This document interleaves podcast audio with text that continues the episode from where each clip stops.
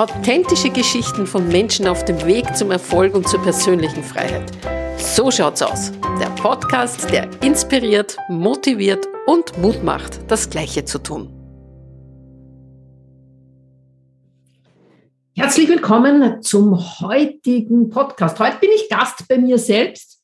Wie versprochen, gibt es auch immer wieder Interviews mit mir selbst, wo ich dir aus meinem Leben erzähle, ähm, mental, finanziell und spirituelle Erfahrungen, wie ich Schwierigkeiten bewältigt habe, was mir alles passiert ist. Und das ist sattsam und es hört auch nicht auf. Also es passieren nach wie vor sehr viele Dinge. Und das möchte ich mit dir teilen. Heute möchte ich dir von ähm, einem wirklich extrem einschneidenden Erlebnis erzählen. Und das passierte 2004, nämlich ganz genau am 26.12.2004. Da war ich mit meiner Freundin ähm, in Thailand. Wir haben eine sechswöchige Reise geplant, endlich mal wirklich eine lange Reise. Ich habe mich so schon drauf gefreut. Und ähm, Thailand ist einfach ein traumhaftes Land und wir haben beschlossen, wir werden dort hinfahren. Und wir sind dort am 11. Dezember angekommen, das kann man nur erinnern, und sind dann ähm, von Krabi nach Kulanta. Und am 26.12.2004 am Vormittag passierte etwas ganz Seltsames. Das Meer hat sich zurückgezogen, lautlos und ganz weit vom Strand. Jetzt haben wir nicht gewusst, was das bedeutet. Das ist, wenn du, auch die Einheimischen nicht. Also da war keiner da, der irgendwie, oh mein Gott, und drumherum und da passiert jetzt irgendwas, sondern wir sind alle da am Strand gestanden und haben geschaut, was passiert denn da. Es war so um 10 Uhr, hat 10, halb elf am Vormittag. Uns ist auch nicht aufgefallen, dass die Vögel und die Tiere komplett ruhig waren, weil wir einfach mit der Natur nicht so verbunden sind. Und dieses, dieses mehr zurückziehen, das, also das habe ich nach wie vor vor meinem, vor meinem inneren Auge. Und wir waren da da Team von Leuten äh, von der ganzen Welt. Wir haben uns im Vorjahr kennengelernt und haben beschlossen, wir treffen uns wieder über die Weihnachtszeit genau in diesem kleinen Ressort, wo eigentlich kein Ressort, sondern das waren nur Hütten äh, auf Pfählen. Und wir haben uns ausgemacht, wir sehen uns dort wieder. Und ein einziger, ein einziger hat gesagt, irgendwas stimmt da nicht und ist sofort gelaufen zu seiner Hütte und hat Pässe und Geld eingepackt. Und wir haben uns gedacht, ja, jetzt dreht er vollkommen durch. Der Luis, er dreht vollkommen durch. Da ist doch nichts. Und dann kam vom Horizont eine Welle eine niedrige Welle, lautlos. Also dieses lautlose Geschehen ist das, was, ähm, was mir da auch damals dann eine Gänsehaut verpasst hat. Und diese kleine Welle kam bis zum Palmenbestand, das heißt, hat den ganzen Strand überschwemmt. Und wir haben dann auch schon Fischer gesehen, die ihre Boote retten wollten, die sich losgerissen haben. Also es war ein unglaublicher Sog im Untergrund. Und wir haben auch gesehen, wie die gekämpft haben gegen die Wucht des Soges. Die waren bis zum halben Oberschenkel im Meer und die konnten kaum, äh, sie konnten sich kaum halten. Wir sind nach wie vor da gestanden und haben nicht gewusst, was passiert da jetzt. Okay, ist halt mehr Flut, obwohl es nicht die Zeit der Flut war.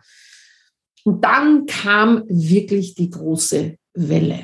Und ich kann mich nur erinnern, wo ich nur mehr geschrien habe. Also wir sind, wir sind gelaufen, wir haben diese Riesenwelle schon gesehen. Und wir sind wie die Blöden gelaufen, alles auf Not, äh, Notprogramm geschaltet.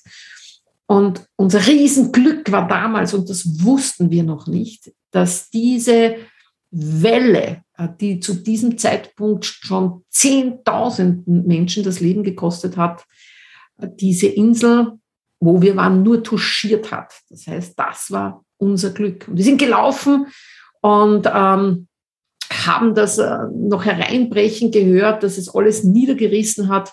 Wir sind dann bis zur Straße gelaufen und Gott sei Dank äh, war die Welle nicht so hoch an dieser Stelle, dass sie uns äh, verschlungen hätte. Hm, was dann passiert ist, hat mein Leben vollkommen auf den Kopf gestellt. Du musst wissen, ich war bis zu diesem Zeitpunkt 2004 am 26.12. ein Mensch, der komplett von Existenzängsten geplagt war. Es gab kaum irgendeinen Tag, wo das nicht irgendwo in meinem Geist war, dass ich zu wenig verdiene, dass ich mir mein Leben nicht leisten kann, dass ich meine Wohnung verlassen muss, dass ich unter der Brücke schlafen muss. Also ich habe derartig oft vorsorglich unter der Brücke geschlafen. Das ist unglaublich. Und das hat sich alles in meinen Geist abgespielt und ich habe es nicht in Frage gestellt.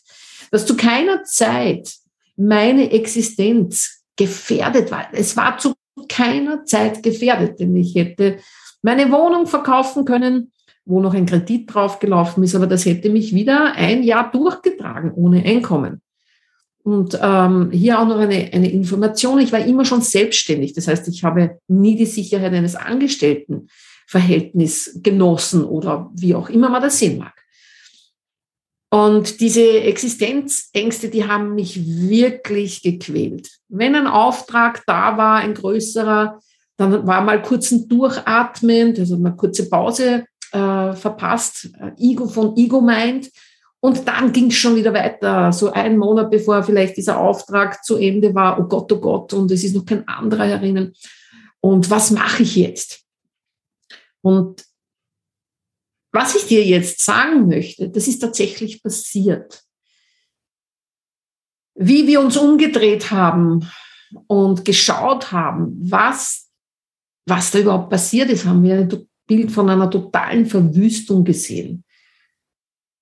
Die, unsere Hütten sind noch stehen geblieben, weil die auf so hohen Pfählen gebaut waren. Links und rechts, Bäume umgeknickt, äh, die Leute haben geschrien und äh, gewehklagt. Manche sind vollkommen paralysiert äh, dagestanden und äh, haben sie überhaupt nicht mehr, mehr bewegen können. Wir sind hüfthoch, also mehr als hüfthoch, eigentlich bis zu den Rippen durchs Wasser gewartet, äh, da wo normalerweise die, die, das Ressort oder der, der Bereich dieser, dieser Hütten gewesen ist, war bis zu den Rippen ist Wasser gestanden. Es ist alles Mögliche herumgeschwommen. Und ähm, wenn ich ja heute daran zurückdenke, was da alles in dem Wasser drinnen sein hätte können und wahrscheinlich auch drinnen war aus dem Meer, und wir haben überhaupt nicht nachgedacht. Also wir sind einfach durch dieses Wasser gewartet, um ähm, zu schauen, was da los ist und auch zu unserer Hütte zu kommen, um die Pässe und das Geld zu sichern. Ähm, und ich gehe da und schaue mich um. Ich bin dann alleine in diesem Wasser gestanden und höre diese Menschen, höre dieses Schreien und sehe diese Verwüstung. Und in dem Augenblick in dem Augenblick habe ich eine Eingebung gehabt. Und diese Eingebung war, dass es überhaupt keinen Sinn hat, sich Sorgen zu machen über seine Existenz, seine finanzielle Existenz. Es hat überhaupt keinen Sinn, denn Mutter Erde macht einmal einen Nieser oder einen Huster und alles ist weg. Und wir machen uns die ganze Zeit vorsorglich Gedanken über Dinge, die passieren können. Und wir können null kontrollieren, was die, die Natur macht oder wie Dinge halt passieren. Und in dem Augenblick durchfuhr mich eine totale Erleichterung. Es war wie, ein, wie, wie wenn eine, eine zentnerschwere Last von mir weggegangen wäre, diese Erkenntnis, es macht überhaupt keinen Sinn, sich Sorgen zu machen vollkommen nutzlos. Und trotz dieser Katastrophe, die dort passiert ist, wo wir Gott sei Dank, wo wir Gott sei Dank ohne einen physischen Schaden rausgegangen sind und äh, nicht verletzt waren. Andere von den Leuten, mit denen wir dort waren, die haben sich verletzt.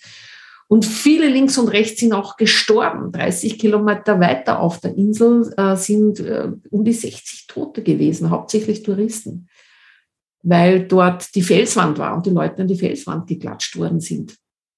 Und ich stehe eben hier und mich durchflutet eine Leichtigkeit und was dann als nächster Gedanke gekommen ist, war, ich muss das, ich muss das den Menschen sagen. Ich muss ihnen sagen, dass das vollkommen sinnlos ist und dass sie sich nicht ihr Leben schwer machen. Jetzt war ich damals 33 und habe ähm, als Firmentrainerin und als Musikerin gearbeitet. Habe nicht gewusst, boah, wie bringe ich da meine Stimme raus? Das, was ich gewusst habe, ist, dass ich es eines Tages, dass ich das den Menschen vermitteln muss. Was ich dann äh, begonnen habe 2012 in einem eben mit Smart Ego Coaching, was damals noch anders geheißen hat.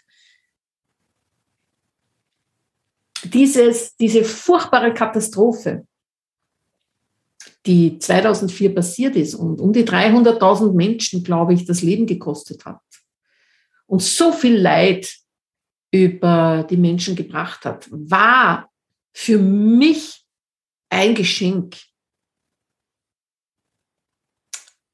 Ich habe dann, wie ich zurückgekommen bin nach Österreich, bin ich ohne Auftrag da gestanden. Wusste, dass ich schwanger bin von einem Mann, mit dem ich nicht zusammenbleiben wollte. Und dann habe ich mich auch ziemlich rasch von ihm getrennt und war vollkommen in der Ruhe. Vollkommen in der Ruhe.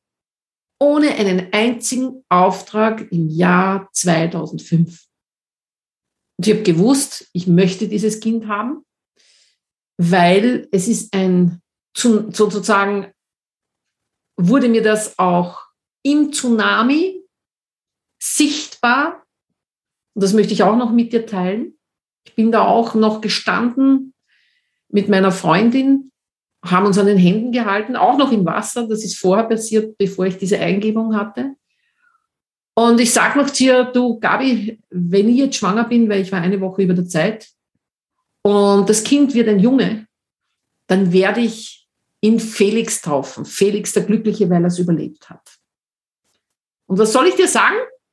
Mein Sohn ist jetzt 16,5 und er heißt Felix, Felix Anatol, der Glückliche, ähm, dort, wo die, wo die Sonne aufgeht. Anatol ist der zweite Name. Anatolien heißt das Land, wo die Sonne aufgeht, weil er es überlebt hat. Und das ist auch noch in diesem kurzen Zeitraum passiert, wo ich diese Erkenntnis hatte. Möchte ich mit dir auch noch teilen.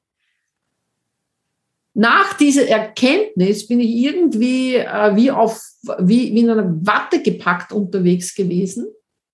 Es kam dann noch eine Welle, die dann den letzten Rest noch weggerissen hat, der vorher noch gestanden ist.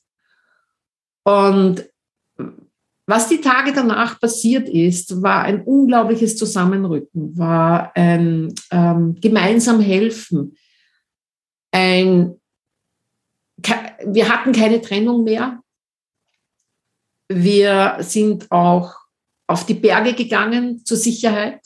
Wir waren natürlich alle schwer traumatisiert, weil wir erst später erfahren haben, was da passiert ist durch das Fernsehen, wir sind nicht unterrichtet worden von den örtlichen Behörden, obwohl die eine Stunde vorher die Warnung bekommen haben. Also das war auch so eine Geschichte. Auf jeden Fall war es ein Zusammenrücken über die Nationalitäten hinweg, über sämtliche Grenzen hinweg. Und am 31.12.2004 haben wir auch Silvester äh, gefeiert in ganz kleiner Runde. Der Riesenstrandabschnitt war fast ohne Lichter, weil alles zerstört war. Und wir waren in sozusagen einem buddhistischen, buddhistisch orientierten äh, Lokal oder Bereich. Und wir haben auch gesehen, mit wie wenig wir glücklich sein können. Und das ist auch die Botschaft, die ich dir jetzt hier am Ende dieses Podcasts, dieses Interviews mit mir selbst mitgeben möchte.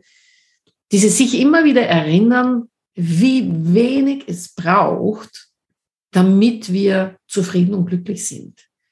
Wir brauchen nicht das zehnte Paar Schuh, äh, die Kleider, das neueste iPhone. Wir brauchen auch nicht den Mega-Umsatz, obwohl ich natürlich als Business Coach dafür stehe, zu helfen, in die Sechsstelligkeit zu kommen. Und dass du gut leben kannst mit dem, was deine Leidenschaft ist.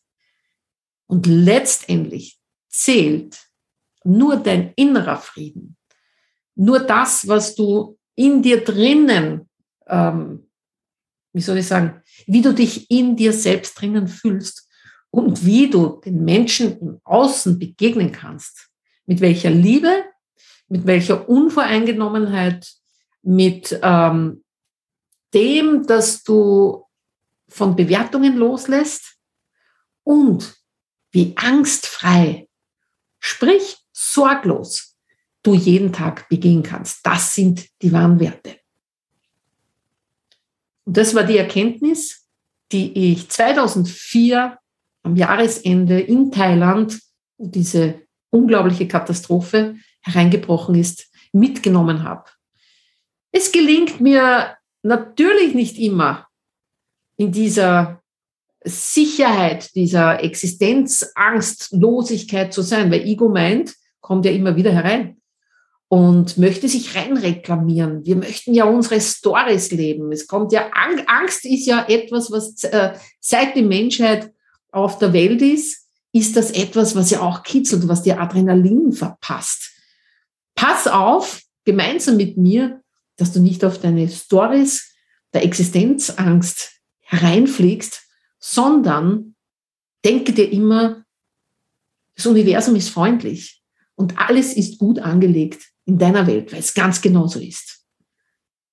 Das war's heute von meiner Seite, wo ich mit dir das äh, teilen wollte, was 2004 passiert ist und warum es so ein Segen war. Und letztendlich war das einer der Hauptgründe, warum ich mein Experts Business auch gegründet habe. Es gibt noch einen anderen, den erzähle ich dir ein anderes Mal, ist auch sehr wichtig. Und das, wenn das nicht gewesen wäre, ich weiß nicht, wo ich da heute wäre. Wo auch immer du bist, in welchem Umstand du dich gerade befindest. Ich wünsche dir alles Liebe und gebe dir auch dieses Wohlgefühl mit, dass alles gut angelegt ist in deiner und in meiner Welt und dass alles ganz genau so okay ist, wie es gerade ist. Und unser Job ist, jeden Tag aufs Neue zu überprüfen, welche Stories uns gut tun, die wir im Geist haben und welche uns nicht gut tun und von denen sollten wir ablassen. Du kannst mir auch jederzeit ein E-Mail schreiben, wenn du Fragen hast oder wenn du dich erkundigen möchtest, was es alles in der Smart Ego Welt gibt, melde dich einfach bei mir. Ich freue mich über alles, was ich von dir höre. Und wenn es nur ist, dass du sagst, hallo Barbara, ich habe vielleicht auch eine tolle Geschichte, die würde ich auch gerne teilen mit der Welt. Also, eine dicke Umarmung und alles Liebe und bis zum nächsten Mal. Tschüss.